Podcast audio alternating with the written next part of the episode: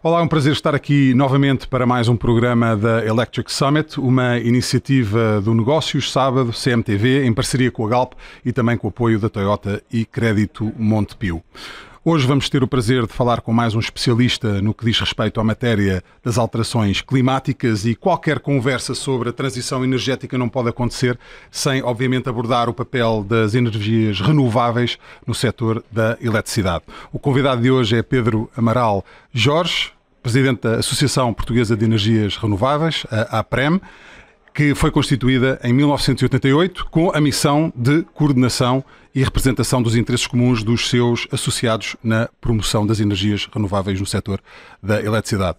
Pedro Amaral Jorge, obrigado por estar aqui hoje. Obrigado pelo convite. O seu papel na APREN é, é, é, chave, obviamente, para esta conversa da transição energética e quero começar com um estudo que foi feito recentemente pela Deloitte, uh, um estudo muito importante para uh, falar sobre o impacto das energias renováveis no uh, setor da eletricidade, obviamente, e na economia portuguesa. Gostava que partilhasse os resultados mais importantes, mais relevantes deste estudo. Certamente. Primeiro de tudo, uma vez mais obrigado pelo convite. O... Quando nós fizemos esse estudo com a Deloitte, tínhamos dois objetivos principais. Um dos objetivos era ver o impacto que a promoção de eletricidade renovável no mercado grossista de eletricidade tinha na redução do preço médio grossista do mercado, através de um conceito técnico chamado da ordem de mérito, e o outro também era termos olhado para o Plano Nacional de Energia e Clima e para a Estratégia Nacional do Hidrogênio e fazer a seguinte uh, simulação com base nestas premissas. Se o Plano Nacional de Energia e Clima for todo instalado e todo executado naquilo que confere à produção de eletricidade e aos energéticos renováveis, e a Estratégia Nacional do Hidrogênio também for, qual é que é o impacto que isto tem nas principais variáveis macro e socioeconómicas.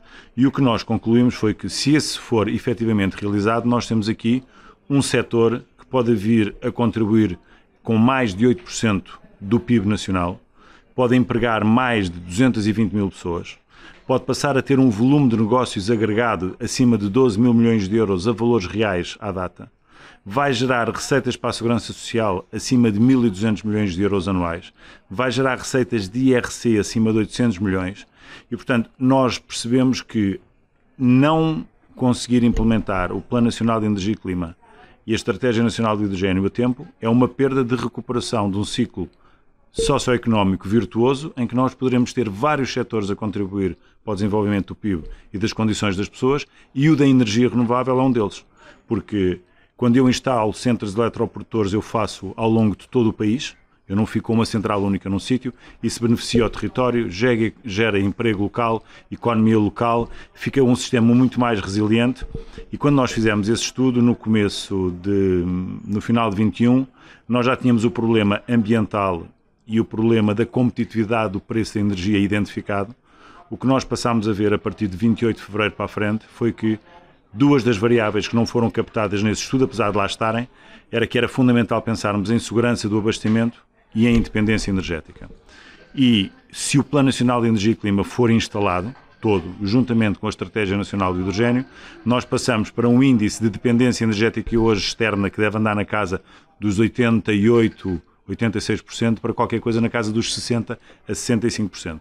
Portanto, a implementação de eletricidade renovável com, com os energéticos renováveis associados, hidrogênio verde e combustíveis sintéticos, vai nos permitir efetivamente ter um acréscimo ao PIB, geração de emprego, aumento das receitas fiscais, aumento de contribuições para a segurança social e, para além disso, vai contribuir para o nível de segurança de abastecimento e o nível de independência energética, evitando compras de emissões de CO2 no licença, nos mercados de licença e a compra de combustíveis fósseis, reduzindo a balança de importações. os números que partilhou são, são impressionantes e já iremos ter a oportunidade de falar sobre o panorama português uh, especificamente mais daqui a pouco.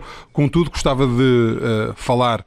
Uh, no ponto de vista mais macro a nível europeu, sabemos que a guerra na Ucrânia fez com que a União Europeia tivesse de repensar a, a forma de adquirir energia, um, que possivelmente também este plano do Repower EU uh, vem trazer aqui um novo ímpeto para acelerar muitos dos processos relativamente à transição energética. Portanto, de acordo com a sua opinião, com a sua visão e com a sua uh, a experiência também, um, como é que estamos a nível de cumprir algumas dessas metas agora do Repower EU no que diz respeito à descarbonização?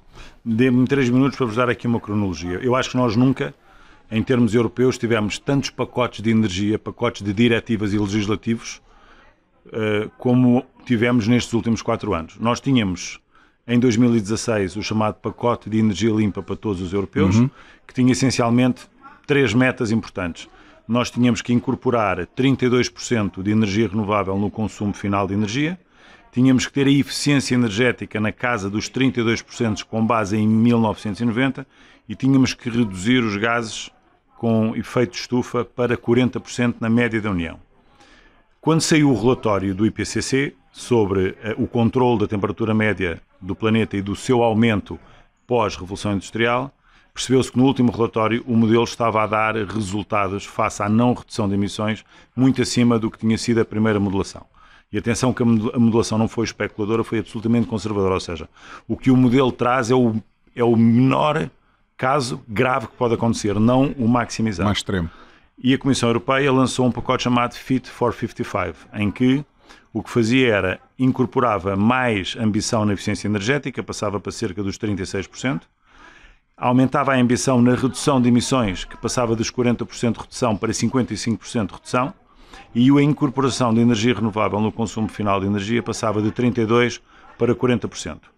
E nós vinhamos a trabalhar nisso continuamente até que a invasão da Ucrânia. Com a invasão da Ucrânia, começamos a ter um paradigma aqui de insegurança energética total. O Nord Stream 1 e o Nord Stream 2 começam a ficar ameaçados no seu funcionamento e a Comissão Europeia toma uma decisão que diz que então vamos ter um pacote de Repower EU, que resumindo, tem todas as medidas que eu lhe referi, mas ambicionadas ainda uma, uma escala acima, ou seja, passamos a ter 39% de eficiência energética, 55% de redução de emissões a 60%, 45% de incorporação de renováveis e depois tem os temas das interligações, mas para aqui é muito difícil estar a explicar, não vale a pena irmos por aí, porque depois temos problemas políticos entre Estados-membros. E temos aqui a ambição da duplicação da produção de hidrogênio verde, ou seja, o que a União Europeia espera, ou o que a Comissão Europeia está a propor, é a produção de 20 milhões de toneladas de produção de hidrogênio verde. E ter em... um banco, e já iremos falar sobre isso, não é? Pronto, e, e esse hidrogênio vai servir para, no fundo, combustível, para matéria-prima, para reduzir a dependência do gás natural. Obviamente que nós não vamos conseguir substituir na próxima década a integralidade do consumo de gás natural que temos por hidrogênio verde, mas esse caminho tem que ser iniciado, porque o, o que a Comissão Europeia está a dizer é que nós vamos ter mesmo que, se viermos a precisar da mesma molécula que tem o gás natural, que é uma molécula de metano, nós vamos ter que utilizar de forma sintética com um ciclo fechado da captação de CO2. E, portanto, é, o discurso, só para concluir esta questão, o discurso da, da Presidente da Comissão Europeia, Ursula von der Leyen, na semana passada, reforçou ainda mais, ou seja, ela não mudou um milímetro a ambição das metas, muito pelo contrário, disse que é preciso acelerar a implementação dos projetos, que é preciso acelerar os processos de licenciamento, que é preciso pacotes legislativos para acelerar o processo de licenciamento e a instalação desses centros eletroportores, dando um sinal claramente positivo ao mercado de que o caminho não é para ser revertido. Não vamos agora começar a pensar que vamos instalar nuclear, que vamos instalar mais centrais de ciclo combinado, o caminho não é esse. E também deixou aquela nota relativamente ao que iremos falar à frente do mercado de hidrogênio com um novo pacote de financiamento. Muito bem, já iremos abordar esse tema. De acordo com os dados da APREN de junho de 2022, a incorporação renovável na geração de eletricidade foi de 47,3%. Pode explicar o, o, ponto de situação de cada uma das energias renováveis em Portugal e qual o seu contributo individual para a produção de, de energia total? Nós, em, nos anos médios, nós temos tido, por exemplo, quando olhamos para 21, nós tivemos a incorporação do renovável na produção de eletricidade acima dos 60%. O ano 22 está a ser um ano absolutamente atípico porque numa matriz onde a hídrica contribuía com cerca de 30% para a matriz renovável, este ano está a contribuir com cerca de 10%. Então esses 20% que faltam da incorporação de renovável na matriz estão a ser substituídos com produção de eletricidade a gás natural, porque nós já não temos carvão, felizmente, e com parte da importação de Espanha, porque Espanha e Portugal são dois países, mas o mercado elétrico é ibérico. Nós temos um mercado elétrico único, temos um mercado de gás único. E, portanto, nós tivemos sempre grandes índices de incorporação de renovável nos últimos anos. Este ano o tema uh, é mais severo na Península Ibérica, mas a seca não é exclusiva à Ibéria, é, é, é, um, é, um, período de seca em todo o espaço europeu. Isso reduziu também todos os índices hídricos dos outros países. E depois isto, como uma desgraça, nunca veio só, uh, tanto se fala da fiabilidade do nuclear e o parque nuclear em França cerca de 40% dele está parado, ou seja, todos estes efeitos cumulativos somados fazem com que a gente tenha tido esta escassez de produção de eletricidade e que os preços na média europeia tenham disparado para valores que são uma ordem de grandeza acima. Quanto mais renovável nós tivermos no sistema, nos mercados, sejam ele o europeu como um todo ou os mercados separados como é o ibérico e todos os outros, mais nós vamos conseguir reduzir o consumo de gás e mais vamos conseguir reduzir o preço da produção de eletricidade, ou neste caso, o preço de venda da eletricidade, porque os custos de produção de eletricidade a partir de fonte renovável são constantes, não é? E só para deixar uma nota, em Portugal, todos, eu diria que 90% dos produtores de eletricidade renovável vendem eletricidade a preços fixos ao comercializador do último recurso, que é uma entidade que gera esse consumo e que já vem de trás, e que esse preço é muito inferior ao mercado ibérico, ou seja, esse preço não será superior a cerca de 90, 95 euros por megawatt-hora em média, e o mercado tem estado sempre acima de 250 e houve dias em que esteve a 200 e 220. E esse ganho que as renováveis estão a gerar está a ser revertido para o sistema elétrico nacional, beneficiando todo o sistema, reduzindo dívida tarifária, beneficiando os consumidores. Portanto, nós temos aqui uma almofada com as renováveis em Portugal. Das fontes de energias renovável que temos em, em Portugal, qual, na sua opinião, tem o maior potencial para, para crescer e ter o maior impacto no, no, no, território nacional e ibérico também? Eu acho que nós em Portugal, eh, eu acho que já disse isto uma vez, eh, também numa entrevista e utilizei aqui uma metáfora. Nós podemos ser o Qatar das renováveis da Europa. Nós temos a sorte de, num ano normal, chamemos aqui o normal em que o índice de eolicidade e hidraulicidade é o convencional, nós temos a felicidade de ter um portfólio de três grandes fontes de energia renovável: a solar, fotovoltaica, a hídrica, de fio d'água e de albufeira, e a eólica. E depois temos o complemento que é, normalmente, quando há chuva não há sol, mas há vento. Normalmente, quando há muito sol, naqueles dias de verão, há sempre muito na nortada, ou há sol ou há vento. Portanto, nós temos sempre a possibilidade de ter este complemento e, portanto, as, as energias vão estar, no fundo, instaladas em termos de capacidade numa lógica de um terço, um terço, um terço. Ou seja, seria ideal ter um terço de hídrica, um terço de eólica e um terço de solar. O que se antevê para 2030, com a revisão que o Plano Nacional de Energia e Clima vai ter que, que, sofrer, é que nós vamos ter ali eólica e solar em complemento e a hídrica um bocadinho abaixo, porque não vamos fazer muito mais projetos hídricos, ou pelo menos não estão previstos na calha. E, portanto, elas não, elas não concorrem, elas complementam-se, ou seja, as três fontes complementam-se e, obviamente, há um anúncio importante feito pelo seu Primeiro-Ministro, já tinha sido feito pelo seu Secretário de Estado e pelo seu Ministro do, do Ambiente e da Ação Climática, que é o eólico offshore, não é? Os tais 10 gigawatt que têm sido, uh, no fundo, referenciados, que nós suportamos, apoiamos e estamos a trabalhar uh, para contribuir com tudo aquilo que possamos para o desenvolvimento dessa nova fileira, é também uma oportunidade para desenvolver todo um cluster industrial em Portugal e para reforçar, no fundo, o número de horas de funcionamento das renováveis, porque os aerogeradores em espaço oceânico têm mais horas de funcionamento do ano e, portanto, nós vamos complementar a base do chamado load factor, da capacidade base, e com isso vamos também conseguir ter energia e potência suficiente para o desafio do hidrogênio verde, que precisa de muita eletricidade renovável para as metas que nós colocamos e bem na Estratégia Nacional do Hidrogênio. Muito bem. Voltando aqui um bocadinho ao plano Repower EU da União Europeia, um, está claro que visa disponibilizar energia segura, sustentável, a um preço acessível. A nível de preço, sabemos que não é essa a situação que vivemos neste momento. Na sua opinião, para quando podemos esperar um preço da eletricidade a valores normais? Bom, a gente tem, tem que primeiro definir o que é que é um valor normal, Sim. não é? O que nós normalmente definimos o valor normal é quanto é que cabe o cabaz de energia dentro de um fundo rendimento médio líquido de uma família em termos anuais. É o chamado indicador da acessibilidade económica. E nós tínhamos tido isso até ao começo da guerra. Só para explicar aqui uma coisa, sem entrar para que, para que as pessoas consigam perceber, sem complexificar muito isto. O mercado ibérico de eletricidade funciona numa lógica de mercado marginalista. O que é que isto quer dizer?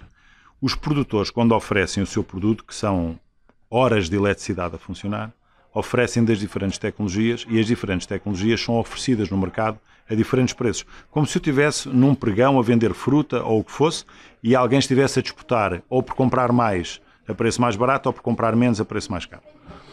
E o que está aqui a prejudicar a formação do preço do mercado de eletricidade é o gás natural. Porque o gás natural passou desde janeiro de 21, perdão, de janeiro de 2020, mas 21 mesmo ainda, até agora, cerca de 20 euros por megawatt-hora para acima de 220 euros por megawatt-hora. Portanto, isto não é um incremento de 20%, é uma ordem de grandeza acima.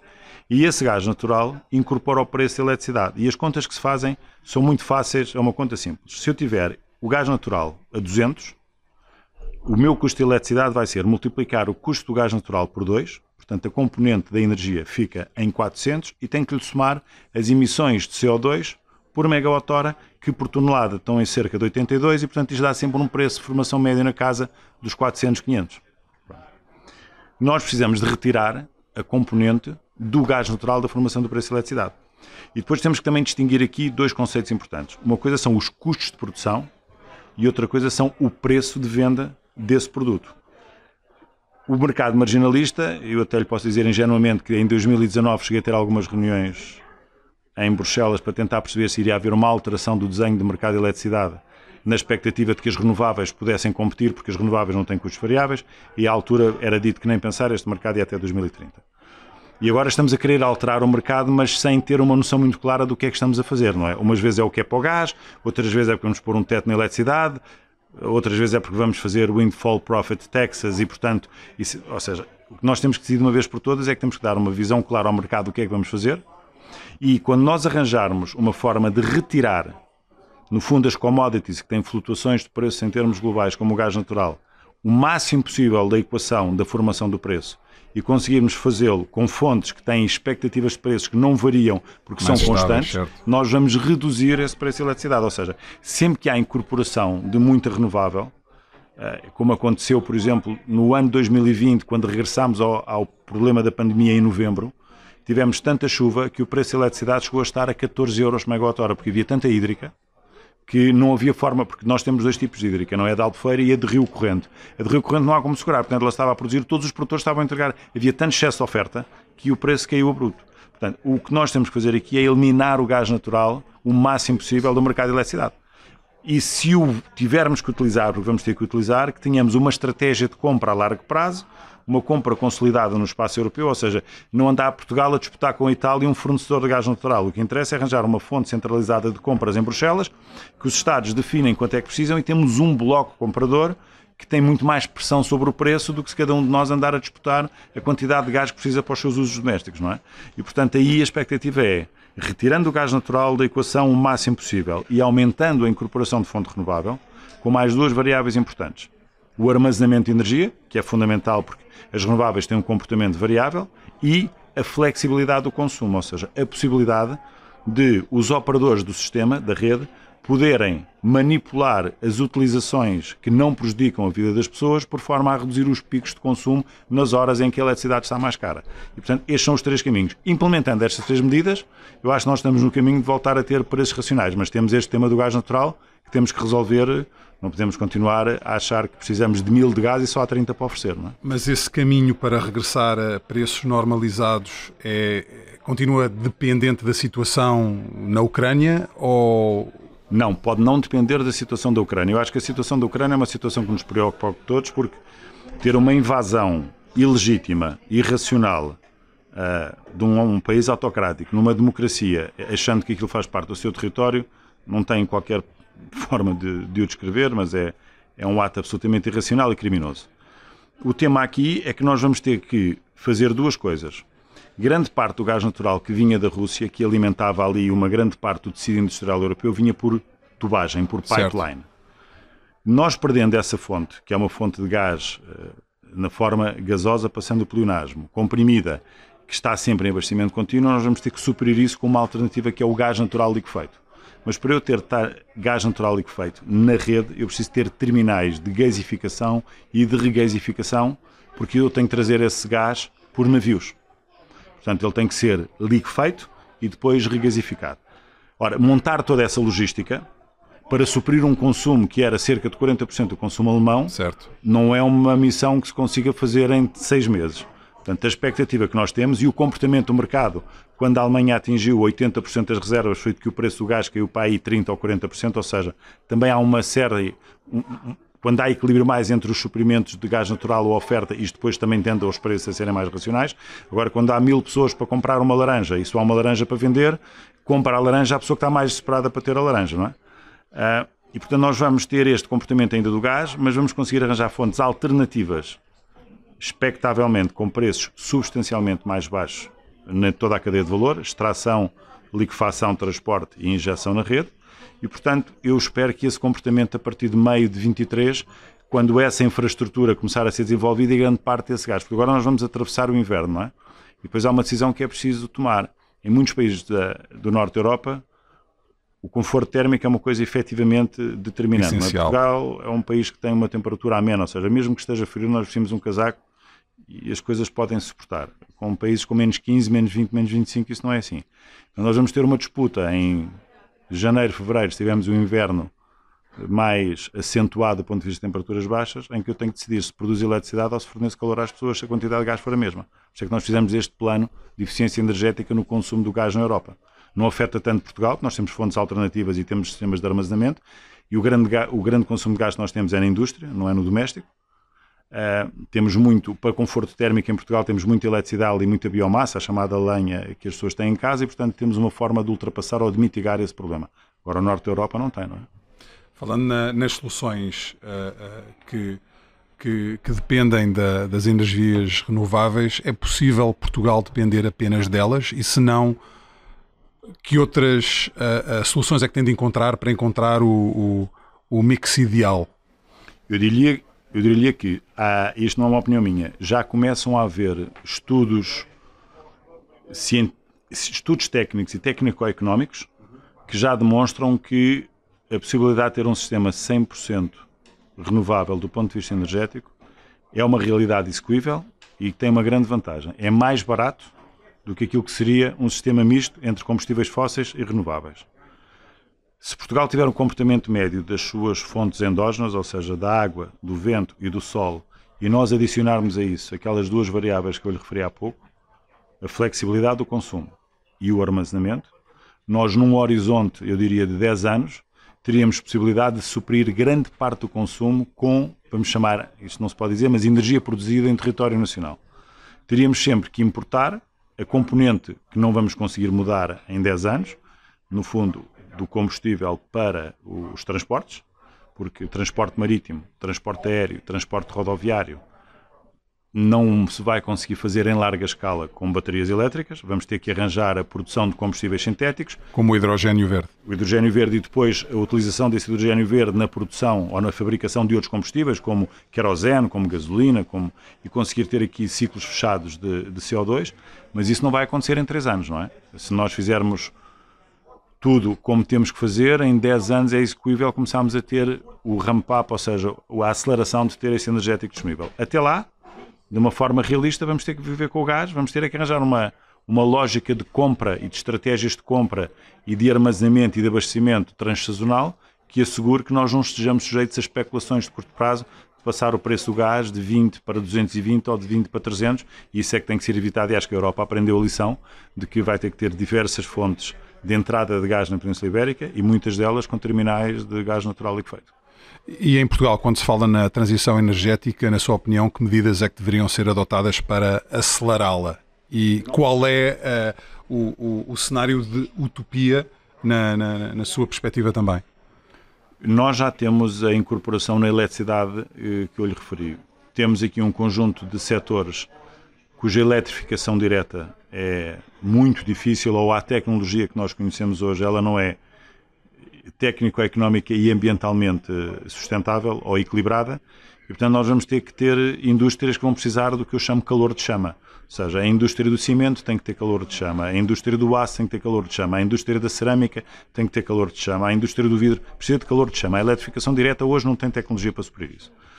O que nós vamos ter que tentar fazer é utilizar, começar a fazer a produção de metano sintético numa escala a 10 anos e até lá ir utilizando o gás natural da forma mais lógica possível uh, e com esta estratégia chamada de compra uh, racional. Nós vamos ter é muita eletrificação de alguns consumos que hoje não temos. As, as, aplicações em casa, como fogões, caldeiras, a mobilidade elétrica está a ter taxas de adoção muito superiores àquilo que seria inicialmente expectável. E acho que temos de ter aqui uma, um alinhamento para acelerar a transição energética que tem, por um lado, simplificar todos os processos que permitem a instalação, a construção e a operação de centros eletroprodutores renováveis, passando pelo licenciamento e pelo reforço das entidades que estão afetas a este processo, desde a Direção-Geral de Energia, a APA, a CNF, às câmaras municipais, para que isto seja feito de uma forma célere. E, por outro lado, precisamos também de incentivos do ponto de vista de política fiscal e de apoio para conseguir que as pessoas migrem os seus consumos fósseis para consumos renováveis através da eletrificação. E depois há aqui um tema que também é preciso lançar aqui um desafio. Eu hoje posso comprar um carro a petróleo num leasing, não é?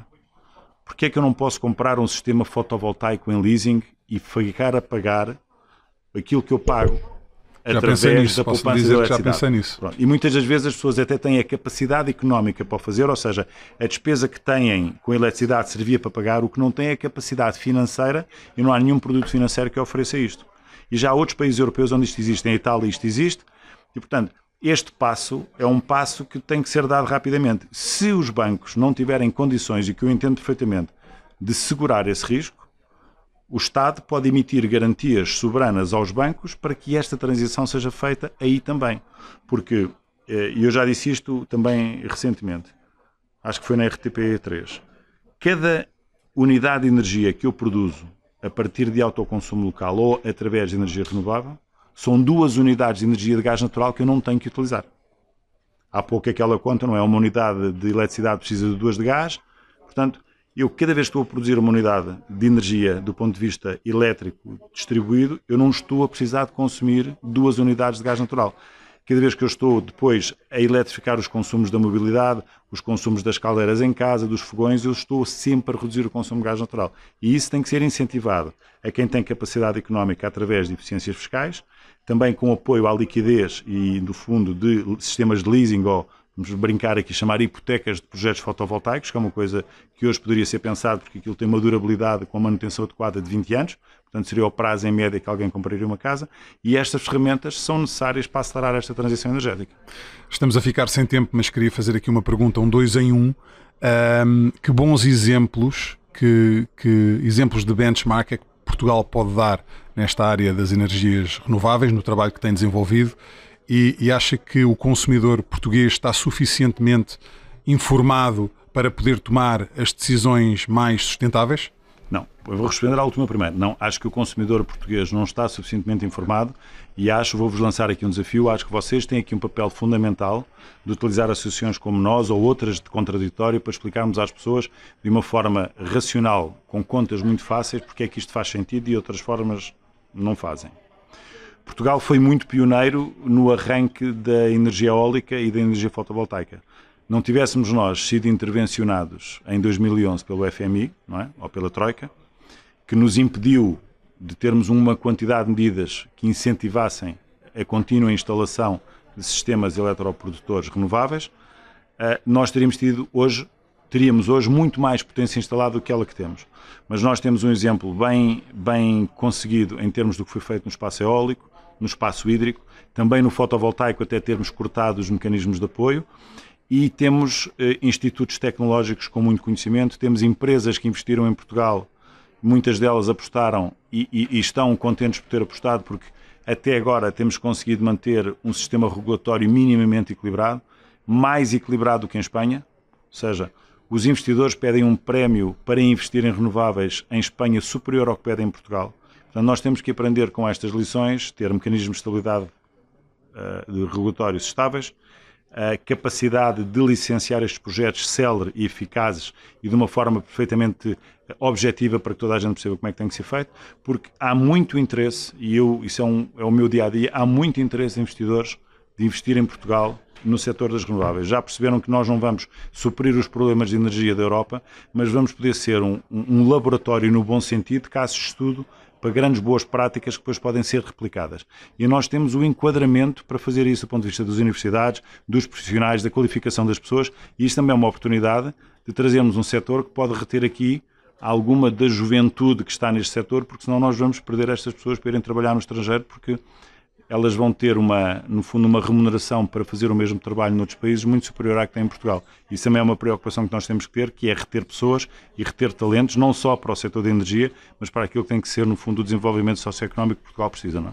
E rapidamente, está otimista que Portugal tem essas condições para corresponder às expectativas de possíveis e cada vez mais investidores estrangeiros nesta, nesta área? Estou otimista e cauteloso, porque acho que temos ainda algum trabalho a fazer na simplificação dos licenciamentos, temos algum trabalho a, a reforçar as entidades públicas do ponto de vista de dotação orçamental para que elas possam reestruturar e adequar-se à, à exigência atual que é a quantidade de projetos que têm para resolver avaliar, porque é muito mais capacidade necessária a instalar nos anos que nos faltam, ou seja, nós instalámos em 20 anos, 2000 a 2020 anos, instalámos 10 gigawatt e teremos que instalar 2022 a 2030 cerca de 16, sem contar com o Repower. E, portanto, não dá para utilizar a mesma receita porque hoje a quantidade de projetos é muito maior, a complexidade de projetos é muito maior, a complexidade técnica desses projetos é muito maior, portanto nós temos que reforçar estas entidades, porque não adianta ter só os investidores, se eu não tiver uma administração pública consolidada forte que consiga dar resposta aos problemas, eu não vou fazer nada.